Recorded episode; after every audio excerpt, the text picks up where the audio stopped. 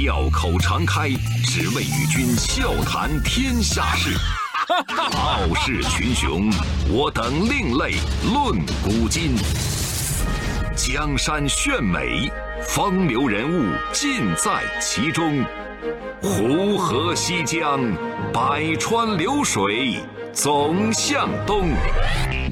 中央人民广播电台经济之声，高丽掌门笑傲江湖，重返江湖，独骑笑傲。笑傲江湖，我是高丽。现在呢，经常会有人感慨说，现如今这个寒门再难出贵子。但是今天我们这个故事的主角，这位老师，他顶着不公平的制度，通过创造性教学方法和巨大的热情，生生把四百个玩世不恭的学渣送进了世界顶级名校。所以他的事迹被拍成了电影，叫《为人师表》，而且呢，施瓦辛格亲自登门拜访，里根总统呢亲自为他颁发教育卓越奖章。第五千零九十五号小行星以他的名字命名。二零一零年他去世之后，美国邮政局为他特意颁发了以他名字命名的主题邮票。所以看了他的故事之后，我就一直在想一个事儿：在寒门和贵子之间，可能只差了一个好老师吧？不信你听。纷繁江湖，独起笑傲，高丽掌门笑傲江湖。敬请收听。我们故事的主角叫埃斯卡兰特，一九三零年出生，是玻利维亚人。移居美国之后呢，在洛杉矶加菲尔德中学执教。这所中学呢，是以南美移民子女为主，学生学习成绩呢，普遍都很差。那这个学校呢，在南加州当地的排名是倒数第一名，管理极其的混乱。就在这儿当老师和校长，那就太难了，更别说什么教务主任了。百分之九十五的学生来自拉美地区的贫困家庭，这个地方的学生打架闹事儿无恶不作，家长呢只是希望这孩子早点出去打工赚钱，老师们呢也收取学生贿赂，让他们通过考试。更荒诞的是，这个学校明明是招我们的主角埃斯卡兰特来做电脑老师的，但是各位能想象得到吗？这学校居然连一台电脑都没有。那请问你招人家是干什么的？所以招进来之后呢，就让他改教数学、代课物理。他这个时候呢是很伤心，当然也很生气、很愤懑。他就想着，算了，就既然已经这样，那我就熬呗，就一年时间，等一年这个时间满了，这个合同期到了，我就走了。我绝对不能在这破学校耽误我的前程。但是跟孩子们接触久了，埃斯卡兰特对他们产生了巨大的同情。他说：“这不是孩子们的错，是贫富差距和教育不公出了问题。老师们敷衍上课，没把他们当一回事儿；家长们也是漠不关心。如果你把孩子当失败者教育，那么他将来一定会是失败者；如果你把他当成成功者去教育，那么他将来可能就会成功。”他决定不走了，而且还打算从几个方面去突破现在的僵局。第一，了解孩子的心理。他们自尊心强，渴望被认同，所以呢，他决定化被动为主动，在教室里面贴上各种各样的鼓励的标语，在墙上也贴满了体育明星的照片。上课前带着学生热身喊口号，就像美国橄榄球队那样唱 "We will rock you"，然后还跳舞，给他们讲述那些励志的名名人故事。他说了。如果你们想改变自己，就跟大叔我来混。另外一方面呢，他觉得想要吸引孩子在课堂上的注意力，就必须要换一种教学方式。孩子们绝对不喜欢那种严肃刻板的教学方法。看到他们喜欢装黑帮老大，那我就不妨用意大利黑话来讲方程式吧。埃斯卡兰特呢，真的是太有招了，他给他们每个人都起了黑手党老大的绰号，叫他们老大。他没想到孩子们对这个事儿特别感兴趣，慢慢的就跟老师打成了一片。老师应该和学生成为一体，我们是作为同一支队伍在战斗的。我们的目标就是让自己变得优秀，然后一个接一个的去击败别的学校。你必须让学生有这样的感受，觉得你跟他是一伙儿的，这样才行。后来呢，他还增加了游戏互动环节，唱摇滚、讲笑话，还有 cosplay，戴各种形状古怪的帽子来上课。目的呢，就是让学生们看着他好好听课。另外，第三点，他认为很重要，就是要鼓励学生，但是也要坚持课堂规矩。我会鼓励孩子们说：“微积分超级简单，你们完全没问题，相信我。别的孩子能做到，你们这帮大佬当然也能做得到。”但是如果有学生迟到或者是扰乱课堂秩序，我是绝对不手软的。有一次呢，我穿了一件厨师的衣服，拿着把菜刀，我就进了教室了。讲台下面顿时鸦雀无声，个个瞪着眼睛看我。当时我掏出了一个苹果，其实我就是想用这种方式来解释数学题。埃斯卡兰特认为，作为一个老师，一定要永葆热情，这样学生能看到你的这份热情，才有资格你去唤醒他们奋发向上的那种渴望。慢慢的，他和孩子们打成了一片，但是学生们的心头始终有一层迷雾。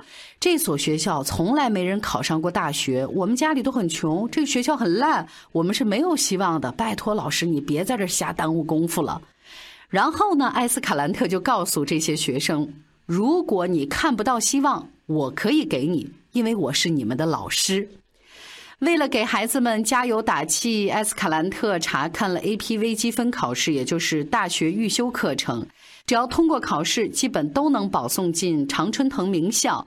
但是当时全美国只有百分之二的私立高中才会开设 AP 补习班，这太不公平了。有钱的孩子和穷孩子一出生，连受教育的机会也变得天差地别。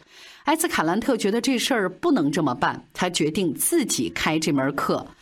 怀着忐忑的心情回到教室，他问孩子们想不想学这门课。没想到孩子们的回答是：“如果你能把我们送进大学，那我们就跟你学。”于是，埃斯卡兰特到处借钱打散工，利用周六周日的时间给想学 AP 微积分的学生补课。久而久之，埃斯卡兰特的身体有点吃不消了，他的心脏病旧疾复发，摔下楼梯被送进了医院。医生呢让他休息一个月，但是第二天他就直奔教室，因为他是这个小镇上唯一一个会 AP 微积分的老师。他跟孩子们说：“上我的课，你只需要有一样东西，而且你必须每天都带来，那就是成功的渴望。我明白差生不是天生的，但学校、家庭和社会环境却能联手制造一个差生。老师在过程当中是一个关键的环节。我的职责就是激发学生们对成功的渴望。这些学生呢，很争气，不涂指甲，不打架，不闹事儿，玩了命的读书。”终于奇迹发生了。最开始五人班两个人通过考试，后来八人班七人通过考试，再后来十五人的班十四人通过考试。一年之后，这班上的十八名学生全部通过了 AP 微积分考试。我和孩子们都相拥而泣。我们真的控制不了自己的情绪。不出意外的话，这些草根出生的学渣们马上就要进入美国排名前十的大学了。可是，就在这个时候，让人意想不到的消息传来了。我是吴伯凡，邀请你在微信公众号搜索“经济之声笑傲江湖”，记得点赞哦。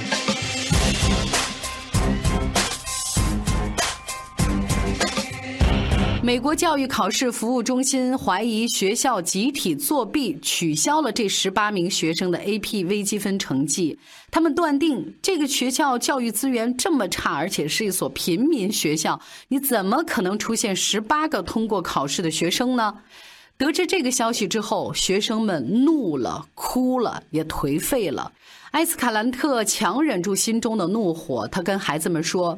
你们如果相信我，咱们就重考一次。我相信你们的实力，也请你们相信我。那最终呢？美国教育考试服务中心同意重考，但是只给了他们一天的复习时间。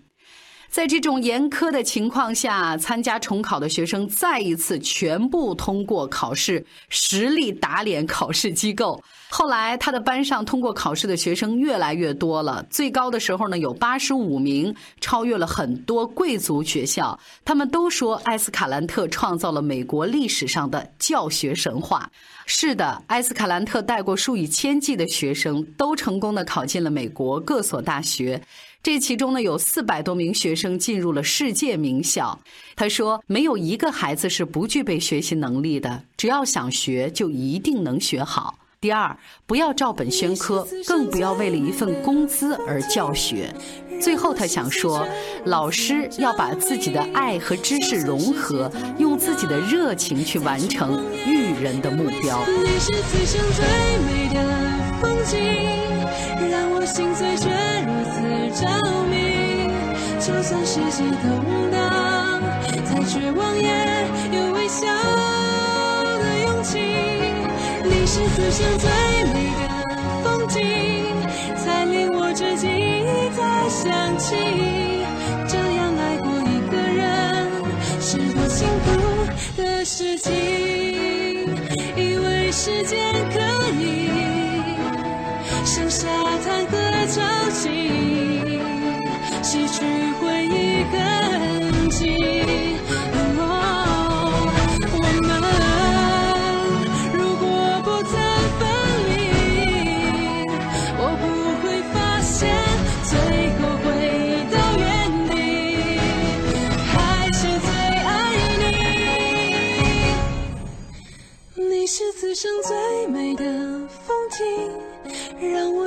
却如此着迷。就算世界动荡，再绝望也有微笑的勇气。你是此生最美的风景，才令我至今一再想起。这样爱过一个人，是多幸福的事情。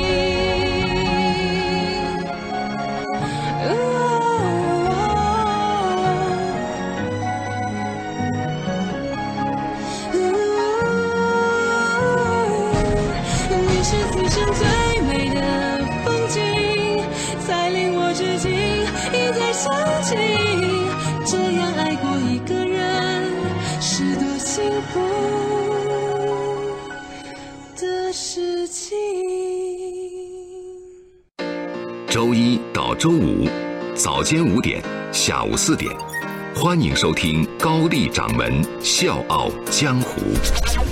请在公众微信搜索“经济之声笑傲江湖”，记得点赞哦。在哈佛大学教育学院举办的中国教育论坛上，一位来自贵州山区的校长，他的演讲感动了全场。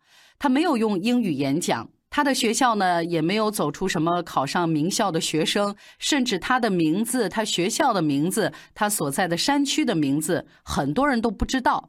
但是他的演讲得到了台下久久的掌声。教育没有拒绝的权利。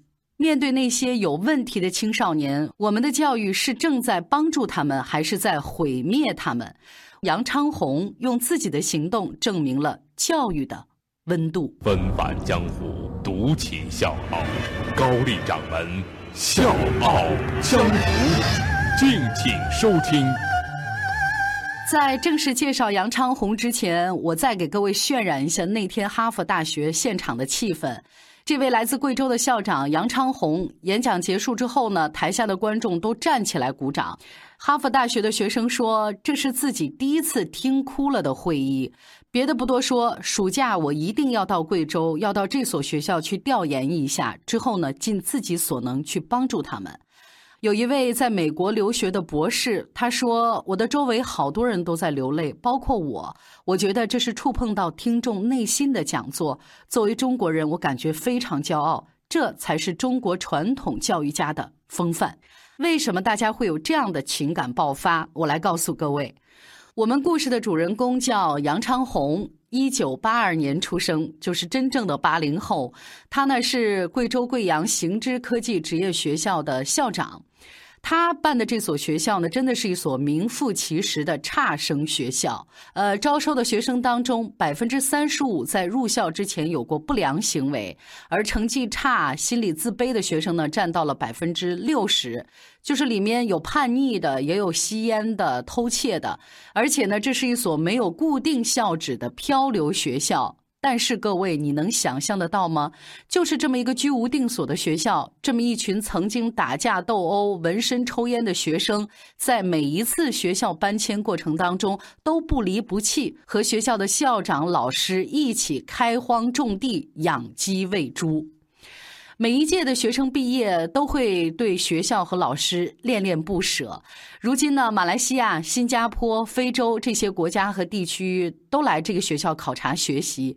是的，这所没有高楼大厦的学校已经享誉海外，被国外主流媒体相继报道。那这所学校的凝聚力就来自于他们这位三十一岁的校长杨长红。刚才我说了，这个学校百分之八十的学生都是问题学生，但是杨昌红的观念是：教育没有拒绝的权利，教师没有嫌弃的理由，不嫌弃、不放弃、不抛弃每一个学生。而且他还说过一句话：多办一所学校，人间少一所监狱。可能就是因为他的这种教育理念，才被邀请参加2016年哈佛大学中国教育论坛。他的这次演讲的发言稿总共只有2382个字，里面有很多小故事都让人动容。杨昌宏说：“每年招生的时候，我都一所学校一所学校的去问人家，你们学校有没有让你头疼的学生，或者是成绩特别差让你非常失望的。”我经常被一些中学的校长称作是收破烂的人。招收的学生当中有一个所谓的大姐大啊，这孩子三年没跟父亲讲过话了，经常喝酒打架，在学校跟老师作对。有一次呢，打架引起了全校师生的强烈抗议，说我们不能要这个人啊，害群之马，要求开除他。杨昌红说。我想，只要这孩子没有触犯法律，我就应该尽力去帮助他，而不是加速的去毁灭他。我们不能嫌弃他。然后我就担保下来，用做二十件好事来做惩罚。我陪他一件一件的去做，去帮助老人，去关心智障孩子。然后这个姑娘善良的那个天性就被激活了，她就慢慢的开始改变了。杨昌红，他生长在贵州的偏远山区，打小呢就经历了山里孩子上学的那种艰难。大学毕业之后，他留在学校工作，回家呢就看见村子里面很多没有考上高中的青少年，就那么闲散在社会上，变成闲散少年，最后呢成了问题少年，有的呢就变成了社会治安的负担，走进了监狱。杨昌红在演讲当中说：“我连一个需要帮助的孩子都无能为力。”那我做老师有什么意义呢？说呢，刚开始办学校的时候，钱是最大的问题。呃，怎么去筹钱？他用尽了很多的办法。每天呢，住五块钱一晚上的那种旅馆一天呢就吃两个馒头。没有资质，他跟个没头苍蝇一样到处去打听，费尽心力，依然是没有任何头绪。一个月下来，他自己的积蓄也都用完了。父母知道之后呢，就悄悄的把自己老家里面的猪、牛、羊，还有家具、首饰都卖了。母亲呢，把治病的钱都省下来，就这么筹集了一万多块钱，托人捎到贵阳，给了杨长红。后来呢，他就靠这些钱，在贵州修文县偏僻的大山里，办起了一所专收问题学生的职业学校，而这一做。就是十年，十年里，他带着支持他的学生搬迁了五次，从山外面搬到山里边，从山这头迁到山那头，靠租来的几间废弃的厂房做教室。他的学校也被大家称作是流动的学校。从来没有想过放弃的杨昌红，想让别人眼中的问题学生，在他的学校里待满三年之后变成好孩子。杨昌红说：“这些年我一直在思考，在农村这片土地上，教育是什么？”他在演讲台上发问，随即呢，他给出了自己的见解。他说：“每一个孩子其实都很重要，我们要用公平、接纳、多元的教育，为学生的生存和发展奠定基础，让一个一个折翼的天使重新燃放生命的光彩。”我是水皮，向你推荐有性格的节目《笑傲江湖》，请在微信公众号搜索“经济之声笑傲江湖”，记得点赞哦。呃，杨昌红的故事让我特别的感慨。我们的眼睛总是被状元和学霸吸引，差生和所谓的学渣从来都是被我们轻视的。而又有多少人真正关注到，不管是状元、学霸，还是所谓的差生、学渣，他们都是孩子。而杨昌宏做的，就是要让这些所有人认知里的所谓的差生，回归到孩子的本真，让他们重新去接纳和认知社会，也就是他一直在奉行的一个诺言：多办一所学校，人间就少一所监狱。小江我是高丽，明天见。我们都是好孩子，异想天开的孩子，相信爱